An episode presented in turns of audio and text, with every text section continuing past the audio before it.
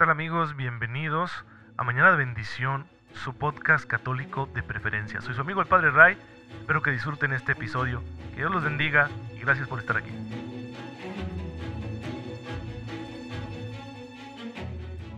Muy buenos días hermanos, muy feliz jueves eucarístico. Los saluda su amigo el Padre Ray, espero en Dios que se encuentren muy pero muy bien.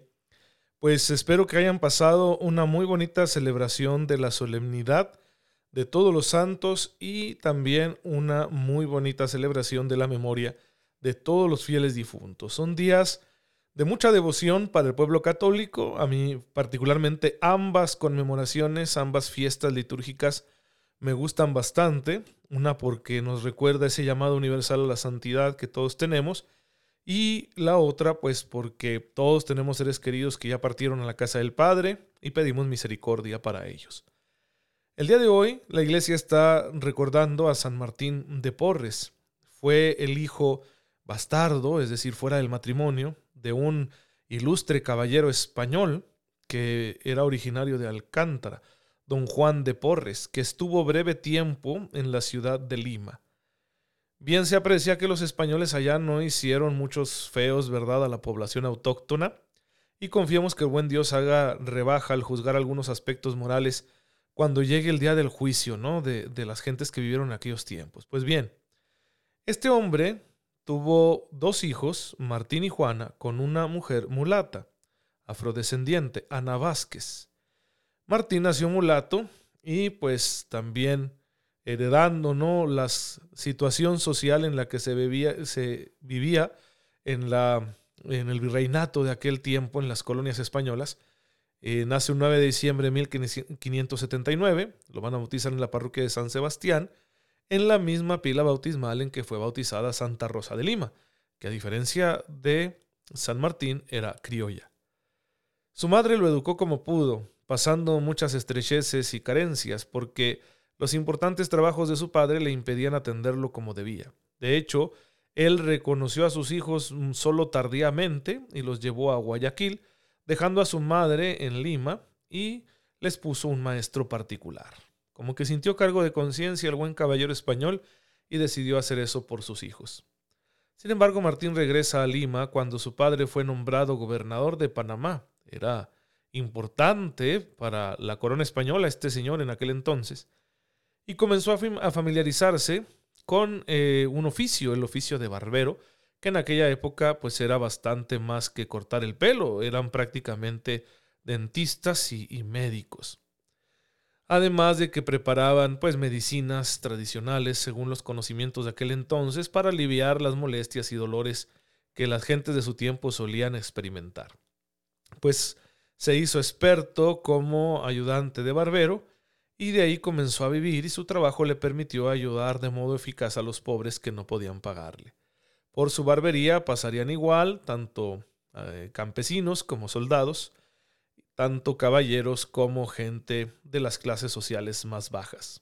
Pero lo que hizo ejemplar su vida no fue solo la repercusión social de un trabajo humanitario bien hecho, sino el ejercicio heroico y continuado de aquel amor que nos enseñó Jesucristo, del amor que surge de haber aceptado a Jesús en nuestro corazón, de estar unidos a Él, de la comunión con su amor y con su misericordia, surge en nosotros un amor caritativo hacia los hermanos. Y así fue en la vida de Martín de Porres. Em, yendo a misa todos los días, rezando el rosario, con una gran devoción por la Eucaristía, pronto siente en su corazón el deseo de entregarse por completo al Señor. Se acerca al convento dominico del Rosario, ahí en la ciudad de Lima, y pide admisión como donado. Era una forma de agregarse a los conventos que existía en aquel entonces, en el siglo XVI, siglo XVII, porque muchos por su falta de formación no podían aspirar a ser plenamente miembros de la orden. Pues ahí lo van a admitir como hermano lego y le van a asignar la portería, la portería del convento. Y ahí, continuando con sus aprendizajes que había hecho como barbero, atendiendo a la gente, recibiendo con caridad a los más pobres que llegaban a tocar las puertas del convento, con una gran vida de oración, se convirtió en toda una celebridad espiritual. porque tenía fama de realizar milagros y de dar consejos con mucha sabiduría. Pronto mucha gente empezó a buscarlo, como el buen hermano Martín que atendía a todos con un amor inmenso y que les llevaba al encuentro con Cristo. Ciertamente esto trajo pues agitación a la vida serena de los frailes dominicos. En alguna ocasión resolvió la necesidad de un pobre enfermo metiéndolo a su propia celda, y cuando sus hermanos lo corregían, porque por motivos de clausura no podían permitir que otras gentes vinieran a hospedarse en el convento, a él se le ocurrió exponer en voz alta su pensamiento, anteponiendo a la disciplina los motivos de la caridad, porque la caridad tiene siempre las puertas abiertas y los enfermos no tienen clausura. Fue la respuesta de Martín de Porres. Pero entendió que no era prudente dejar las cosas a la improvisación del momento, porque también había muchos vividores que se acercaban al convento para sacar ventaja de los bienes que la gente daba a los frailes. Así que con la ayuda del arzobispo y del virrey, funda un asilo donde poder atender a los enfermos, curarles y enseñarles la doctrina cristiana, porque además Martín de Porres fue un eficaz catequista. Así lo, lo hizo también con los indígenas, con los nativos que cultivaban la tierra en los alrededores de, de Lima, y a ellos también se dedicó a evangelizar. Los dineros de algunos amigos suyos acomodados, como don Mateo Pastor, doña Francisca Vélez, sirvieron para que abriera una escuela, la Escuela de Huérfanos de Santa Cruz, donde los niños recibían atención y conocían a Jesucristo.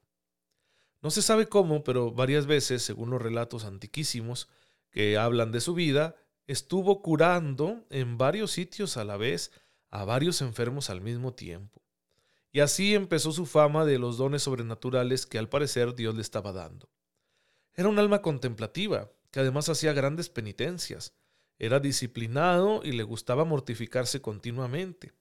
A imitación de San Francisco de Asís, además también era amante de la naturaleza y de los animales. Pues se dedicó todo el tiempo no a buscarse a sí mismo, sino a buscar la voluntad de Dios, sirviendo a los más necesitados, a los enfermos y a los afligidos.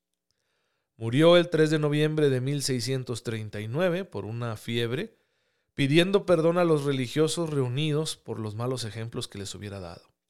El virrey, llamado Feliciano, no, perdón, conde de Chinchón, y Feliciano de la Vega, el arzobispo, así como muchos otros personajes de Lima, se mezclaron con los incontables mulatos e indios, así como con los enfermos y pordioseros que se reunieron en torno a la muerte de San Martín de Porres representado gráficamente con una escoba por su labor de portero, fue canonizado por el Papa Juan XXIII un 6 de mayo de 1962. Fíjense lo que dijo el Santo Padre en la canonización de San Martín de Porres. Martín excusaba las faltas de los otros, perdonaba las más amargas injurias, convencido de que él merecía mayores castigos por sus pecados. Procuró de todo corazón animar a los acomplejados por las propias culpas, confortó a los enfermos, proveía de ropas, alimentos y medicinas a los pobres, ayudó a campesinos, a negros y mulatos tenidos entonces como esclavos. La gente le llamaba Martín el Bueno. Sus restos descansan en la capilla de Santa Rosa de Lima, la otra gran santa peruana, en la Basílica de Nuestra Señora del Rosario, ahí mismo en la ciudad de Lima. Pues aquí me encontré una oracioncita para pedir la intercesión de San Martín de Porres. Señor nuestro Jesucristo, que dijiste, pidan y recibirán. Humildemente te suplicamos que por la intercesión de San Martín de Porres escuches nuestros ruegos. Renueva, te suplicamos, los milagros que por su intercesión durante su vida realizaste y concédenos la gracia que te pedimos si es para bien de nuestras almas. Así sea.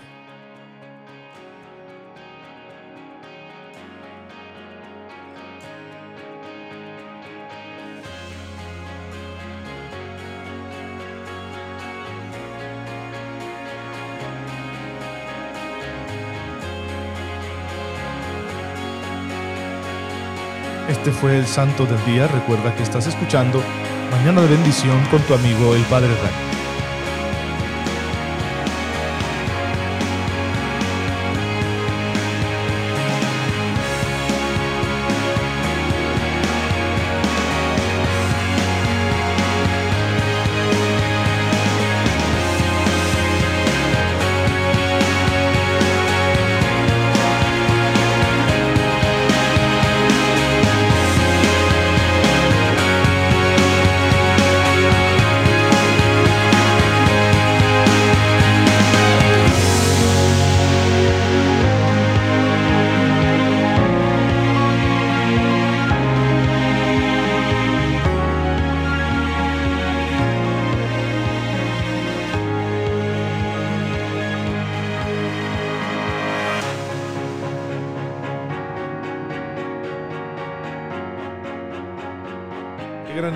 Nos ha dejado el Señor en San Martín de Porres, un santo humilde que a todos atendió con el corazón de Cristo. Y ustedes y yo también podemos ser santos así. Pero es necesario que todos los días renovemos nuestro compromiso con Jesús y le pidamos la gracia de ser pacientes, humildes y amables con todos los que nos rodean, sin buscar privilegios ni protagonismos, sino buscando hacer el bien a nuestros hermanos. Porque esa es la fuerza que Cristo da a todos los que lo seguimos. Es la fuerza de su muerte y resurrección. Y precisamente aquí en Mañana de Bendición, en nuestro breve curso de Cristología que estamos haciendo, que pues no, no, no ha sido tan breve realmente, pero más bien es sencillo, es lo que quiero decir, sencillo curso de Cristología. Estamos estudiando, estamos conociendo el valor salvífico de la muerte de Jesús.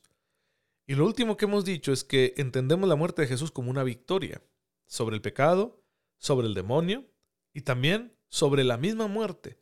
Quizá este sea el punto más interesante para contemplar la muerte de Jesús. La muerte y todo lo que de dolor y frustración se sintetiza en ella es una pena por el pecado. Es una enseñanza constante de la Iglesia y de las Escrituras que no estaba en el plan de Dios que muriéramos, sino que esto es producto del pecado, del desorden introducido por el pecado en la naturaleza humana. Por eso dice por ejemplo, Romanos 5:12, por un solo hombre entró el pecado en el mundo y por el pecado la muerte, y así la muerte alcanzó a todos por cuanto todos pecaron. La liberación del pecado comporta pues la liberación de la muerte, pues estando destruido el pecado, la muerte que procede de él ha sido también aniquilada. La victoria sobre la muerte es la resurrección de los muertos.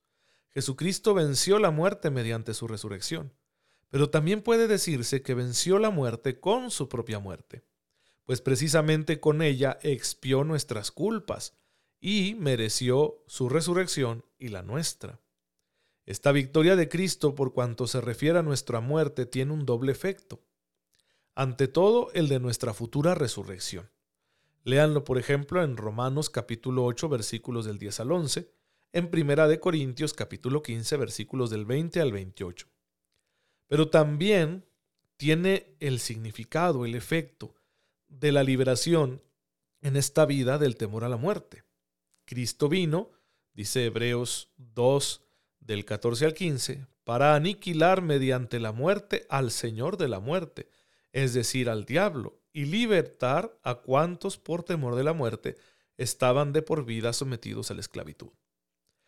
Si bien Dios ha querido que la redención no nos devuelva inmediatamente la inmortalidad, sino que pasemos a la vida eterna a través de los dolores y angustias propios de la muerte corporal, esta ya tiene un sentido nuevo para los creyentes en Cristo.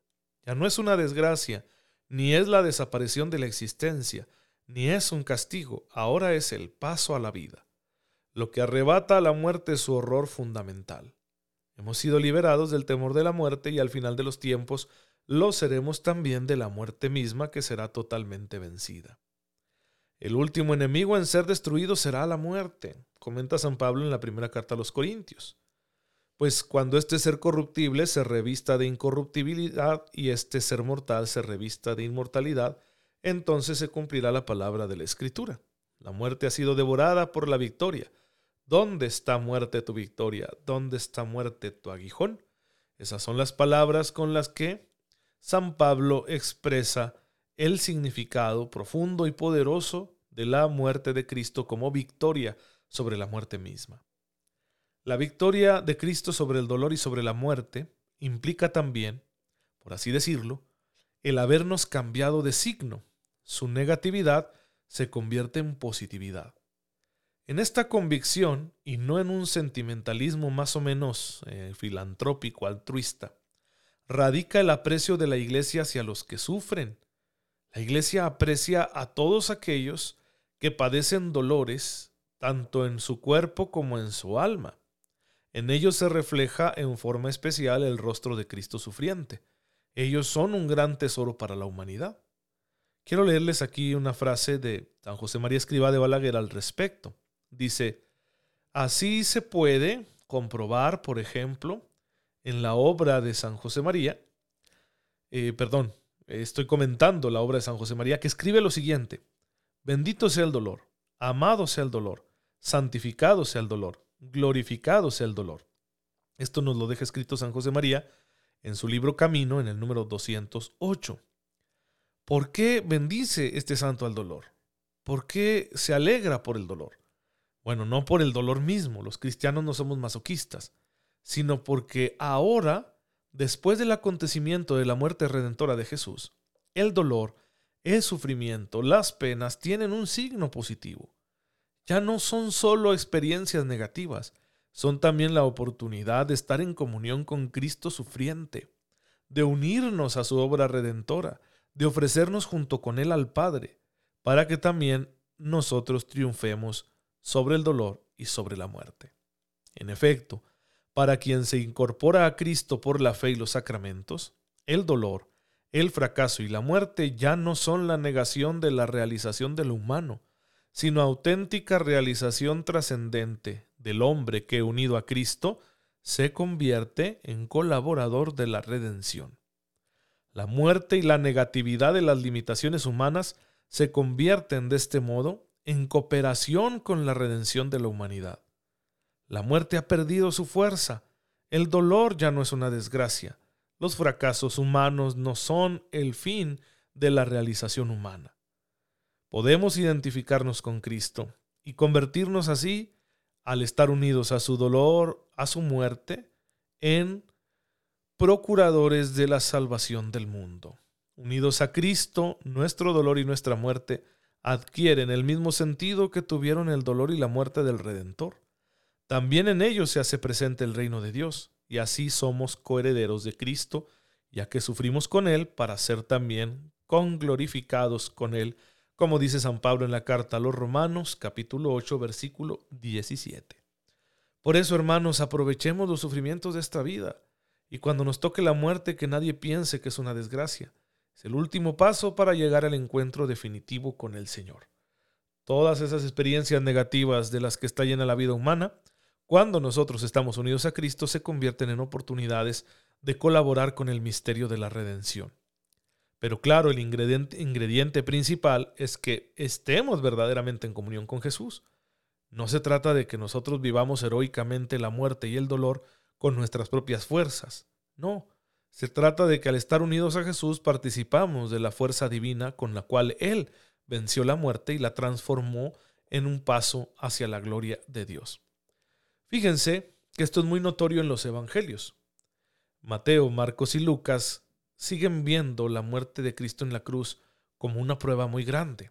Y claro, ellos escriben quizá con mayor cercanía al tiempo en el que Jesús murió. Es decir, se trata de escritos tempranos, vamos a decirlo así, que ha pasado poco tiempo de la muerte de Jesús a cuando ellos escriben. En cambio, San Juan, que escribe al parecer con más tiempo, más distancia en el tiempo de la muerte de Jesús a cuando se escribe su Evangelio, en el Evangelio de San Juan vamos a encontrar ya la muerte completamente interpretada como una glorificación. Ya no como una desgracia, ya no como una tragedia, sino como una glorificación porque ya la iglesia está más madura cuando se escribe el Evangelio de San Juan y la iglesia ha comprendido que la muerte de Cristo no es una derrota, sino que es un triunfo, una glorificación. Es decir, no solo se vence al enemigo en la muerte, no solo se vence el pecado, no solo se vence al demonio, no solo se vence al mundo, no solo se vence la muerte misma, sino que además ahí se da la glorificación. Porque cuando Cristo se entrega, es cuando está cumpliendo en plenitud la voluntad del Padre. Así tú y yo, cuando nos entregamos también en nuestra propia muerte, en nuestro propio dolor, alcanzamos esa plenitud que el Padre ha reservado para nosotros. De manera que podemos interpretar nuestra muerte también como una participación en la glorificación de Cristo.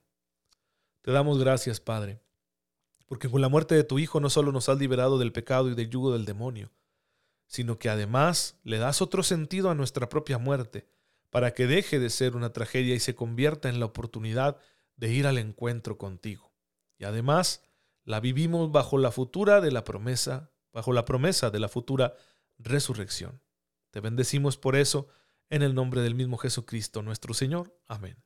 La bendición de Dios Todopoderoso, Padre, Hijo y Espíritu Santo, descienda sobre ustedes y los acompañe siempre.